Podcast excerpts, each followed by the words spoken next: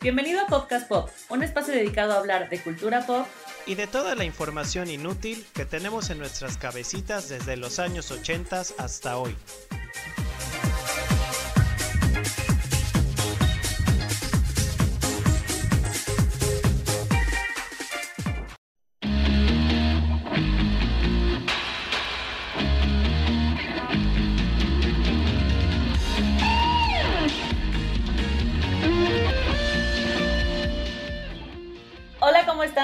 Bienvenidos a un capítulo más de Podcast Pop. Muchas gracias por acompañarnos. ¿Cómo estás, Ingo? Muy bien, muy contento por saludarlos a todos. Bienvenidos a otro martes más de Podcast Pop.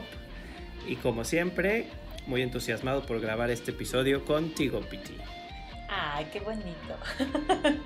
bueno, el capítulo que les vamos a presentar hoy se llama Saved by the Nanny in Dawson's Creek. O sea que vamos a hablar de las series noventeras que forjaron nuestro destino. Porque pues todo el mundo vimos alguna serie en esos años, en esos ayeres, que nos hicieron las personas que somos hoy. Cabe mencionar que tal vez no necesariamente sean nuestras series favoritas de todos los tiempos, sino más bien las que vimos cuando éramos todos unos pequeños púberes y que pues pasaban al día a día o las primeras que empezamos a seguir. Luego esperamos hacer un episodio de como las series favoritas así de old times. Exactamente. Y pues nada, les recordamos que estamos en Instagram, en Facebook, en Twitter como arroba podcastpop. Y el hashtag para que participen con nosotros en este episodio es hashtag salvados por la campana en los noventas sí veíamos las series. No teníamos Netflix, obviamente, ni Amazon, ni nada de estas plataformas. Entonces, como que sí tenías que ver la serie religiosamente el día que salía, a la hora que salía, porque si no te perdías el capítulo y no había manera de, de recuperar lo perdido, ¿no? Estaba cañón, porque sí, era, era una manera completamente diferente de seguir una serie. Desde el día en que lo pasaba, normalmente era solamente un día a la semana, en un horario específico, entonces esperabas ese día con ansias para poder seguir la serie. O en el caso de otras pasaban todos los días, pero lo que platicábamos Pete y yo es que no era como ahora, que pues te echas toda la serie de jalón y no te angustia tanto eso, que tiene sus ventajas. Había unas series, muchas de las que vamos a mencionar, que ni siquiera identificábamos el final y el inicio de una nueva temporada, o sea, sí existían las temporadas, pero como que las pasaban en tele abierta y no llevaban realmente una secuencia o un orden necesariamente. Entonces tú te echabas toda la serie y ni te enterabas si ya había terminado o no. Exacto, o sea, ahorita, por ejemplo, siempre que vamos a una fiesta, hablamos de las series con los amigos, con la familia y pues antes no todo el mundo teníamos acceso a televisión por cable, pues veías las series que pasaban en tele abierta y eso, para ver las que, las que te gustaban, sí tenías que clavarte de verdad así disciplinadamente. O incluso, algo también que comentamos, dependía hasta de dónde vivías para ver qué series pasaban, porque había canales que en ciertas ciudades de México no pasaban entonces, había personas en la Ciudad de México que veían unas series que tal vez el resto del país no veíamos. Pero bueno, vamos a arrancar con la primera después de todo este preámbulo, que es la que da título, bueno, una de las que da título a nuestro episodio de hoy, y es Saved by the Bell o Salvados por la Campana, que a mí me gustaba muchísimo y los personajes eran súper padres. Era la historia de seis amigos que iban a la prepa en California. Era esta amistad entre todos ellos, convivían, se la pasaban muy bien y tenían estas aventuras de adolescencia. Pero era como bastante padre. La serie era como divertida, súper humor blanco, humor familiar. Te la pasabas muy bien el Instituto Bayside. no era cualquier prepa, Piti. Era el Instituto Bayside. Y tenía estos personajes, algo que hacían estas series, que creo que cabe destacar mucho, es que estos personajes sí se volvían súper icónicos. O sea, muchos de estos personajes, incluso hoy, siguen viviendo de las regalías de estos shows noventeros. O sea, literal, yo creo que un gran porcentaje de estos actores, si bien trataron de hacer una carrera después, no lograron gran cosa la mayoría de ellos. Pero es impresionante que siguen viviendo de las regalías de estos shows. Y un claro ejemplo son los protagonistas de eh, Salvados por la Campana, que estaba el Pimpollo, Zach Morris, estaba el, el Mamey, que era AC Slater, el, el nerd este que era muy chistoso, Screech, y las chavitas que eran Kelly, Jessie se llamaba la otra, creo yo, y Lisa, ¿no? Salvados por la Campana pasaba después de comer la repetición y luego a las 7 más o menos pasaba el, el episodio nuevo. Entonces te echabas, por si no lo habías visto el día antes, a la hora de la comida comida pasaban el episodio repetido, sí, claro. Y todas estas series las vimos en español porque ni siquiera existían nuestras mentes que podías ver en inglés estas series. Mi personaje favorito definitivamente era Zach Morris, el pimpollo. Y es súper cool lo que dices, eran súper blancas y súper rosas estas series. O sea, cero sexo, cero drogas, cero alcohol, era como nada que ver. Sí, no, solo pasarla bien y divertirse y chicos buena onda y tomar una malteada y comer patatas fritas en la cafetería de Bayside. Y me encantaba el, el, bueno, los vestuarios que tenía. O sea, como que todo eso era así de, wow, qué padre viven estos chavos, ¿no? Es que sí era como, si quieren buscar así una representación de los noventas en su máximo esplendor, Save by the Bell creo que es tu referente máximo. Salvados por la campana. Salvados por la Campana fue del 89 al 92 y tuvo 87 episodios que si bien suenan a un montón, no fue de las que más, más tuvo de todas las que vamos a mencionar. ¿eh? Y después de Salvados por la Campana, otra serie que vimos era La Niñera, que todo mundo amamos a la Nana Fine. Yo amo a la niñera, amo, amo a la niñera. Las televisoras de todo el mundo peleaban por la transmisión de estas eh, series y sí nos llegaban súper tarde. Ubiquen que no había como toda la onda del internet de poder bajar series como ahora. Entonces no tenías otra opción, tenías que esperar y punto. Pero sí nos llegaban mucho más tarde, o sea, yo creo que por lo menos un año o incluso más después que en Estados Unidos. Era muy, era muy ocurrente, era muy graciosa, tenía personajes gloriosos como Niles, el mayordomo, Sissy Babo, que era la, abuela, la abuela Jetta. Y Silvia, la mamá, eran lo máximo. Ah, eran lo máximo, sí, de la vida. Era padrísima la niñera. A mí me encantaba todo lo que comía. Se me antojaba todo lo que comía. Era como, quiero Siempre estaba comiendo postres, sí, sí, sí. Entendías como este contraste que si no eras, no estabas familiarizado con la vida de Nueva York, te exponían mucho como vivir en el Upper East Side y ellas que eran de Queens, ¿no? Entonces como este mix de culturas entre, entre una sociedad tipo neoyorquina, pues estaba padre como verlo. El vestuario fue súper icónico y bueno, que al final sí se quedan juntos obviamente la niñera y, el señor, el señor Claro, no tenías que verla religiosamente para entender como un poco la historia de todo. Los personajes hacían lo mismo cada capítulo y, o sea, sí, sí tenía un hilo, pero no era así como... Sí, no era como que te quedabas picado porque querías saber, normalmente no tenían una continuidad o secuencia los capítulos, o sea, sí seguía una línea la historia en general, pero no pasaba nada si no veías dos capítulos, o sea, lo volvías a ver y como que era una situación, una ocurrencia cada episodio. Al final también me acuerdo, no sé si tuviste el final final, tienen unos gemelos y Nice le pide matrimonio a, a Sissy Pavok. Y pues ella tenía como mucho potencial y todos pensamos que iba a ser como un futuro brillante en la comedia y pues no creo que haya hecho gran cosa o al menos nada que haya destacado. No, y, la verdad es que todo el mundo nos acordamos de ella por, por ser la nana fine y, alegrar nuestras tardes. Así es. Bueno, a continuación vamos a hablar de otra serie que esta sí fue súper controversial, creo yo, al menos en nuestros tiempos. Nosotros éramos niños, todavía no éramos adolescentes, y salió una serie que por primera vez tocaba como el tema de las relaciones sexuales, que tampoco lo tocaba tan abierto, era así como se acostaron y ya está, que era Beverly Hills 90 210 10 que si se acuerdan los que nos escuchan, había muchos papás nuestros que no dejaban vernos esa serie. A mí sí me dejaban ver Beverly Hills 90-210 y me acuerdo de todos los personajes, Brenda, Brandon, Dylan, David, Kelly, Donna. Y bueno, esta serie era un poquito más pesada, no era tan ligera. Bueno, para esos años y para la realidad de Beverly Hills sí tenía como problemas más serios, ¿no? Algo así, pero no dejaba de ser una serie rosita y ñoña, por así decirlo. Sí, pero seguía siendo rosa porque en realidad no era explícita ni mucho menos, digo, como que era la primera que abordaba que la gente joven podía tener relaciones sexuales, entonces creo que fue lo fuerte y por eso yo no sabía que era tan fuerte, esto es, esto es una anécdota también muy cool. Yo tampoco, mi mamá sí no las dejaba ver. Estábamos chiquitos, yo creo que tendríamos como 8 o 9 años. Y de verdad, yo he de decir que nunca le vi como la malicia. Pero una vez fui a casa de mi abuela y era, era la hora de ver Beverly Hills. Entonces yo le dije a mi prima, oye, vamos a ver Beverly Hills. Y mi prima me hizo una cara así como de neta, pero no, no me dijo que no. Y la empezamos a ver y no saben el drama que se armó en la casa de mi abuela porque estaba, sí, y entonces ahí fue que me enteré que estaba súper prohibida, pero como es curioso, pues cada quien le da la malicia que quiere, ¿no? Yo en la vida lo había visto como, me acuerdo mucho que no me había parecido una serie como morbosa, ni mucho menos. No, para nada. Y gracias a eso me enteré, me enteré que estaba mal. Era la, la, historia de estos chicos que llegaban a vivir a Los Ángeles. O sea, ellos no eran ricos como los demás. Se integraban a, a, la, a la prepa y pues nada, estaban ahí con ellos. Pero sí, justo como que tocaba muy por encimita las drogas, sexo. Obviamente, bueno, estos eran casi no tan ricos, pero vivían súper bien. Y aparte eran hermanos cuates, eran Brandon y Brenda. Brandon y Brenda, por cierto. Pero eso sí, todo el casting eran hermosísimos y hermosísimas. O sea, todos eran como modelos de American Eagle y Hollister de los noventas.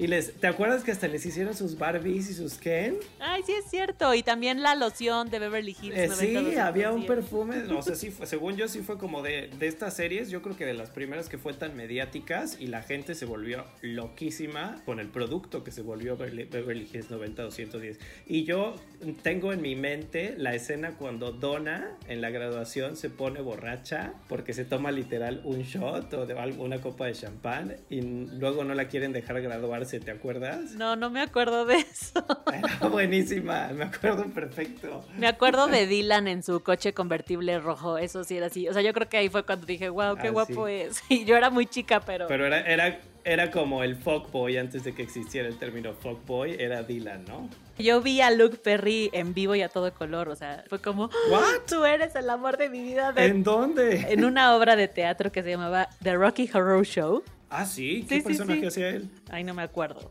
Pero lo, vi y fue como, wow, no lo puedo creer, sí existe. guapísimo, guapísimo. Bueno, Luke Perry, para los que nos escuchan que son más jóvenes, Luke Perry es el papá de Archie en, Riverdale. y él era Dylan en 90-210. De Beverly Hills, nadie más hizo nada, ¿no? ¿O sí? Pues todos intentaron, eh, bueno, Donna, de hecho, Tori Spelling era la hija del productor de Beverly Hills. Entonces ella como que sí le intentaron hacer carrera, pero no logró gran cosa. Y sí, de hecho, pues mucha gente analiza estas series y a veces como que hay un término que es como de curse cast, como la maldición del casting de todas estas series, porque sí es cierto que pues analiza todas las que hemos mencionado, sí es como, no sé si es porque se encasillan tanto y tienen tantísimo éxito que luego les cuesta demasiado brillar o separar ese personaje, ¿no? Y creo que sigue pasando hoy por hoy digo, no sé, piensa en una serie tipo Glee y quienes han logrado hacer algo, es como muy complicado que hagan una carrera después. Alguno lo logra, ¿no? No estoy diciendo que nadie. Sí.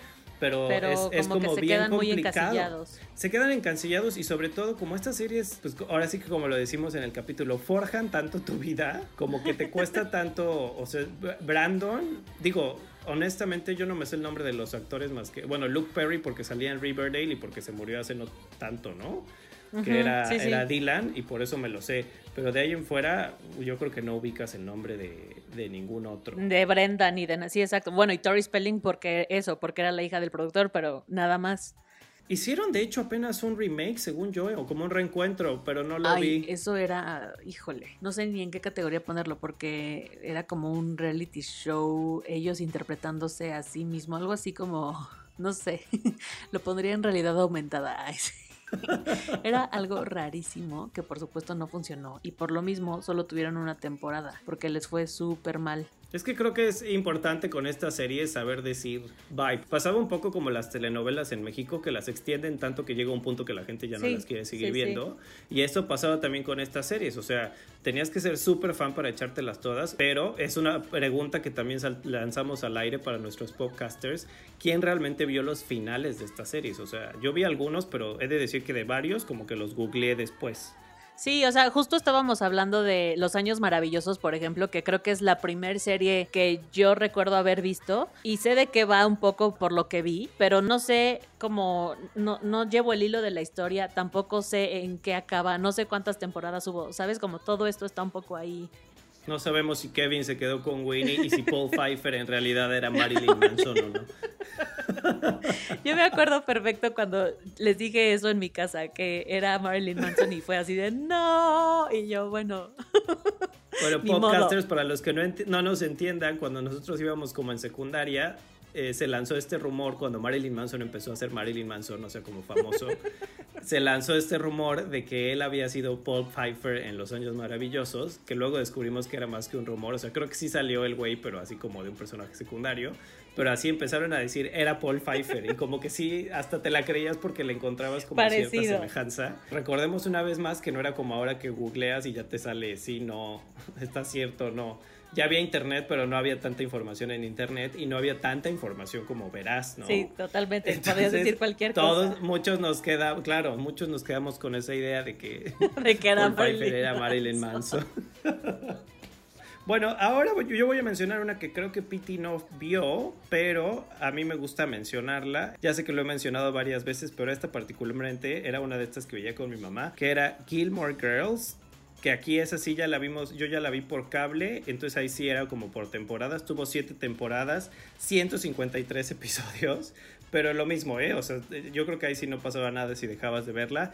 Y era esta historia de Lorelai y Rory Gilmore, que la verdad yo la he vuelto a ver después de los años y he de decir que está súper bien escrita, por, aunque se vea muy simple la historia. Los diálogos que tiene sobre todo Lorelai es súper ocurrente y me gustan mucho y es como la historia de esta mamá e hija, la mamá es mamá soltera, entonces ella ha educado a la, a la niña y es como la mamá rebelde, vive en un, pueblito de ensueño de estos que siempre ponen en las series gringas que se llama Stars Hollow. Y eh, algo curioso aquí es que de aquí salió antes de que fuera como el big hit Melissa McCarthy que ahora es como súper famosa comediante y ella era Snooki una cocinera que era la mejor amiga de Lorelai y no sé como que me trae muy bonitos recuerdos esa serie no tanto, en 2016, hicieron como un eh, reboot que es de lo que pasó después. Hicieron como una mini temporada en Netflix. Y la verdad está súper bien, son capítulos de hora y media. Y, me gustó. O sea, como que sí fue muy bonito volver a recordar y, reconocer a todos estos personajes. Entonces, Gilmore Girls está en Netflix. Si no la han visto,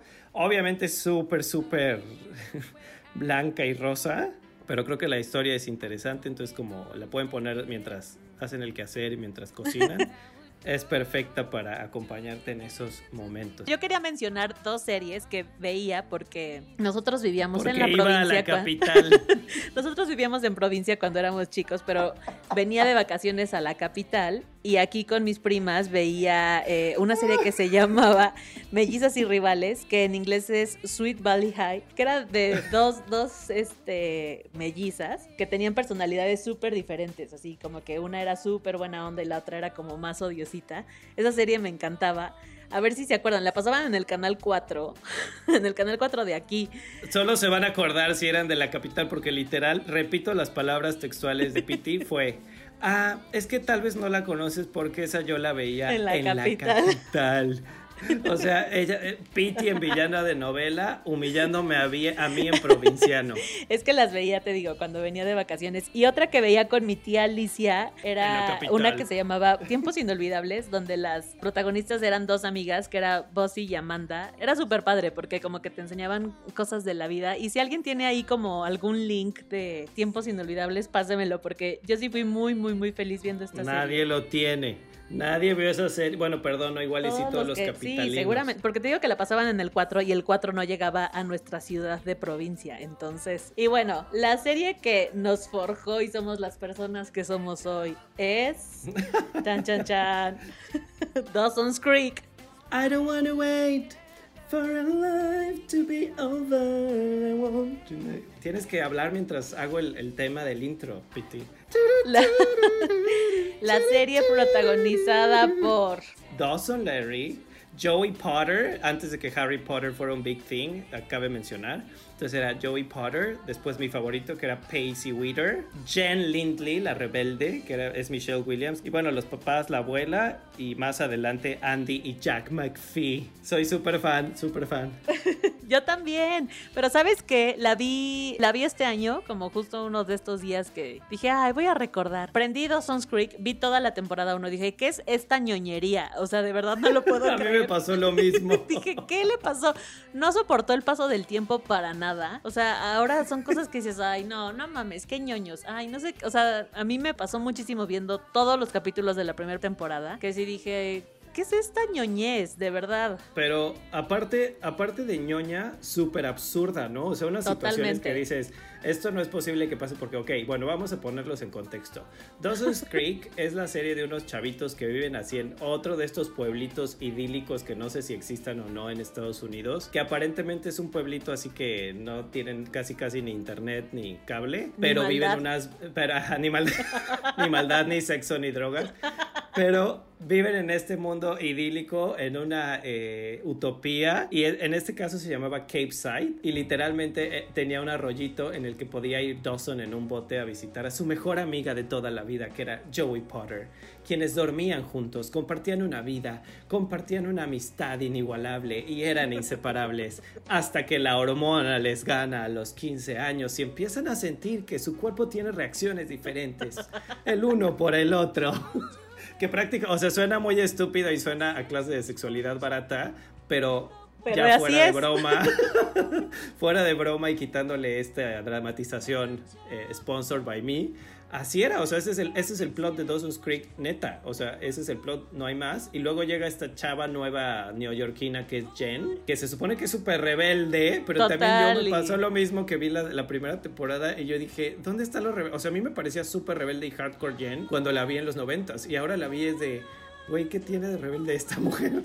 Y vivía con la abuelita, que la abuelita como que la tenía muy eh, como castigada todo el tiempo, pero al final era como, güey, no la, no la tienes que castigar porque no hizo nada, es como cualquier adolescente normal. Más bien la mandaban a este pueblito porque se supone que creo que el papá la había cachado literal en la cama con un novio. Entonces la mandan con la abuela como para que se reformara. Y la abuela es, es católica y apostólica de la vela perpetua. Pero luego resulta ser muy open mind. Yo recuerdo muchísimo un diálogo literal en que Jen le dice a la abuela: Voy a la iglesia contigo si dices la palabra pene. Y entonces la abuela hace una cara de ¿qué? Y le dice: Abuela, pene. Y la abuela así escandalizada, como: Oye, no voy a decir eso. Prefiero que no vayas a la iglesia. Pero imagino, o sea, les estoy como poniendo en contexto porque literal a Pete y a mí sí nos parecía como fuerte, ¿eh? O sea, yo sí me acuerdo viéndola y si era como, wow, esto ya está heavy, ¿no? O sea, están diciendo la palabra pene en la en televisión, sí, o sea, sí era como censurable, ¿no?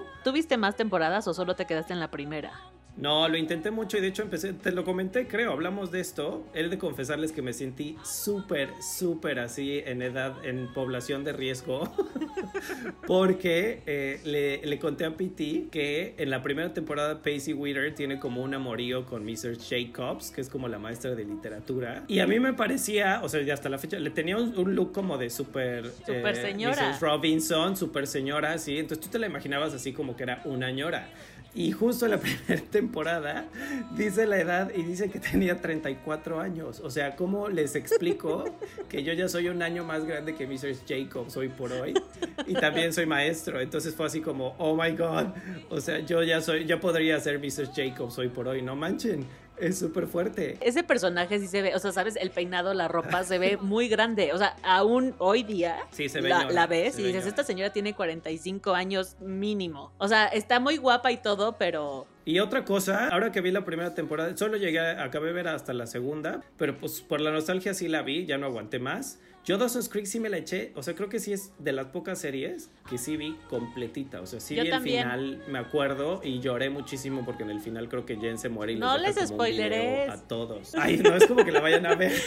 Igual que tú, yo Dawson's Creek la vi toda toda, toda, toda los lunes a las 9 de la noche por Canal Sony. Y me acuerdo muchísimo del final y me acuerdo que lo comentamos así como si hubiera sido... Creo que para ese entonces fue lo máximo para ti y para mí de la vida. Y sí, fue así como... ¡ah!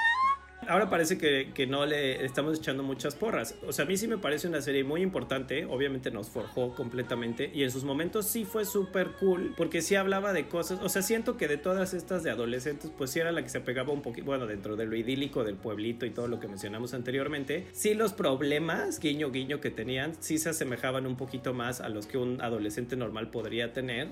salvando las diferencias estas de vivir en el, en el pueblo perfecto. Tú ya en Jen con tu abuelita. No, pero, o sea, sí estaba padre, por ejemplo, cuando se iban a la universidad. Luego Jack fue uno de los primeros personajes gay abiertamente que, que hubo en la televisión como de adolescente, ¿no? Porque ya había unos, pero eran como más adultos. Jen que tenía como esta liberación sexual, que no era tampoco promiscuidad ni mucho menos, pero era como una, pues una chavita que hablaba abiertamente de que tenía relaciones sexuales, ¿no? Bueno, pero sí, Dawson's Creek fue muy importante para nosotros e hizo que fuéramos más amigos aún. Ah, y antes de, pasar a las otras, algo súper importante de Dawson's Creek, los soundtracks fueron el hit. Sacaron dos soundtracks, dos volúmenes de las... todavía pueden buscarlos en Spotify, creo que no está el disco tal cual, pero si ponen Dawson's Creek soundtrack, le sale como el playlist. Y estaban súper cool. A mí me gustaban mucho los soundtracks, se los recomiendo súper cañón, igual más que la serie hoy por hoy. Esos no envejecieron mal. Y para terminar vamos a mencionar eh, algunas series que también vimos y forjaron nuestro destino y nos hicieron las personas que somos hoy. Otra serie que me gustó muchísimo fue Sabrina la bruja adolescente. Era una chica que tenía poderes mágicos de bruja. Vivía con sus dos tías, iba a la prepa, tenía un crush ahí con un chico que se llamaba Harvey, tenía un gatito. Esta la pasaban en Nickelodeon, era padrísima, a mí me encantaba, me encantaba. Yo quería tener poderes brujos. Estaba esta chava que se llamaba Melissa John Hart, que hizo Sabrina, hizo Clarissa y una película que se llamaba You Drive Me Crazy, que si se acuerdan ahí salía la canción de Britney Spears de Crazy, y era como un teenage pop star y fue súper famosa, pero luego se hizo más series ya más grandes. Y bueno, para todos los que ahora son fans de, de Chilling Adventures of Sabrina, esta era pues como el mismo personaje, pero una versión mucho más rosa, mucho más PG-13. Bueno, vimos Sabrina, eh, el príncipe del rap, con esta gran estrella que es Will Smith ahora, que creo que ese fue su primer trabajo. Todos nos sabíamos la canción del inicio. Sí, tenía muy buenos personajes. Era súper gracioso. Yo me acuerdo que sí nos gustaba mucho. Que aquí le pusieron el príncipe del rap y era realmente el príncipe de Bel Air, ¿no? El príncipe de Bel Air. Sí, pero pues es que yo creo que por... Eh, es uno de esos títulos que sí estoy de acuerdo, porque pues al menos a esa edad no creo que supieras que era Bel Air, ¿no? Bueno, cuéntenos podcasters internacionales cómo se llamaba el príncipe del rap en su país. Pete y yo vimos una que se llamaba Popular, que literal creo que solo ella y yo vimos. Sí, esa justo la pasaban después de Dawson's Creek en Canal Sony. Y tuvo creo que dos temporadas y era súper absurda, era la misma fórmula, eran como los populares y los no populares y lo típico, así como había Carmen, que era una chica como plus size y que era así súper loser, o sea, literal en la serie, y luego así el quarterback, que era el guapísimo del equipo de fútbol americano, dejaba a su novia popular y se iba con Carmen y tenían un amorío muy bonito y romántico. Bueno, yo vi Clarissa también, que también salía la de Sabrina, Melissa John Hart. Na, na, na, na. Na, na, na, na, na. Alright, alright. Que era Clarissa, lo explica todo. Y a mí me gustaba mucho, estaba. Ni siquiera recuerdo de qué trata, supongo que era una niña muy inteligente y tenía un, un hermano que era como un pain in the ass y ya, es lo, era como el iCarly de nuestros tiempos, supongo. Pues esas fueron las series que forjaron nuestro destino y nos hicieron las personas que somos hoy. Así que les recomendamos que vean un capítulo de alguna de estas o alguna temporada completa y nos digan qué opinan. Si ustedes son muy jóvenes y no las vieron, si ya son de nuestra edad, y las vieron, díganos si a ustedes también los marcaron y forjaron su destino y las personalidades que tienen ahora. Ay, sí. Seguimos siendo muy jóvenes y seguiremos siendo muy jóvenes por muchos años, no tenemos tanta edad, no manchen. Entonces, para todas esas jóvenes criaturas como nosotros, que están en el esplendor y en la mejor de las edades, que vieron y les tocaron estas series, compartan en nuestras eh, redes sociales si están de acuerdo o si hay alguna que también les haya gustado y no mencionamos en este episodio. Dinos cuál es tu Instagram, tu Twitter, tu TikTok, tu todo, Ingo. A mí me pueden encontrar en todas las redes sociales como Ingo E. Kobe, K-O-B grande E. Pueden encontrar así en Twitter, en Instagram y en TikTok, que próximamente prometo ya hacer videos en TikTok. Prometes darnos contenido de calidad en tu TikTok. Sí, solamente que esté así buenísimo, como Bárbara de Bueno, y les recordamos las redes sociales del programa. Estamos en Instagram y Twitter como arroba popcastpop y en Facebook como popcastpop, para que nos den like. ¿Y cuál es tu Instagram, Piti? Tú no lo dijiste. Mi Instagram es popcastpiti y mi Twitter es pitisaes. También ahí me pueden encontrar. Perfecto. Y decir todo lo que quieran.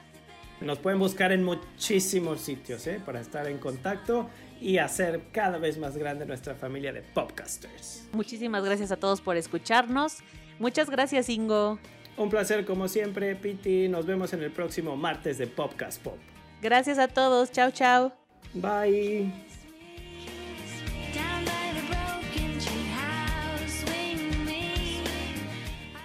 Este fue un episodio más de Podcast Pop. Nos escuchamos pronto, misma hora, mismo canal.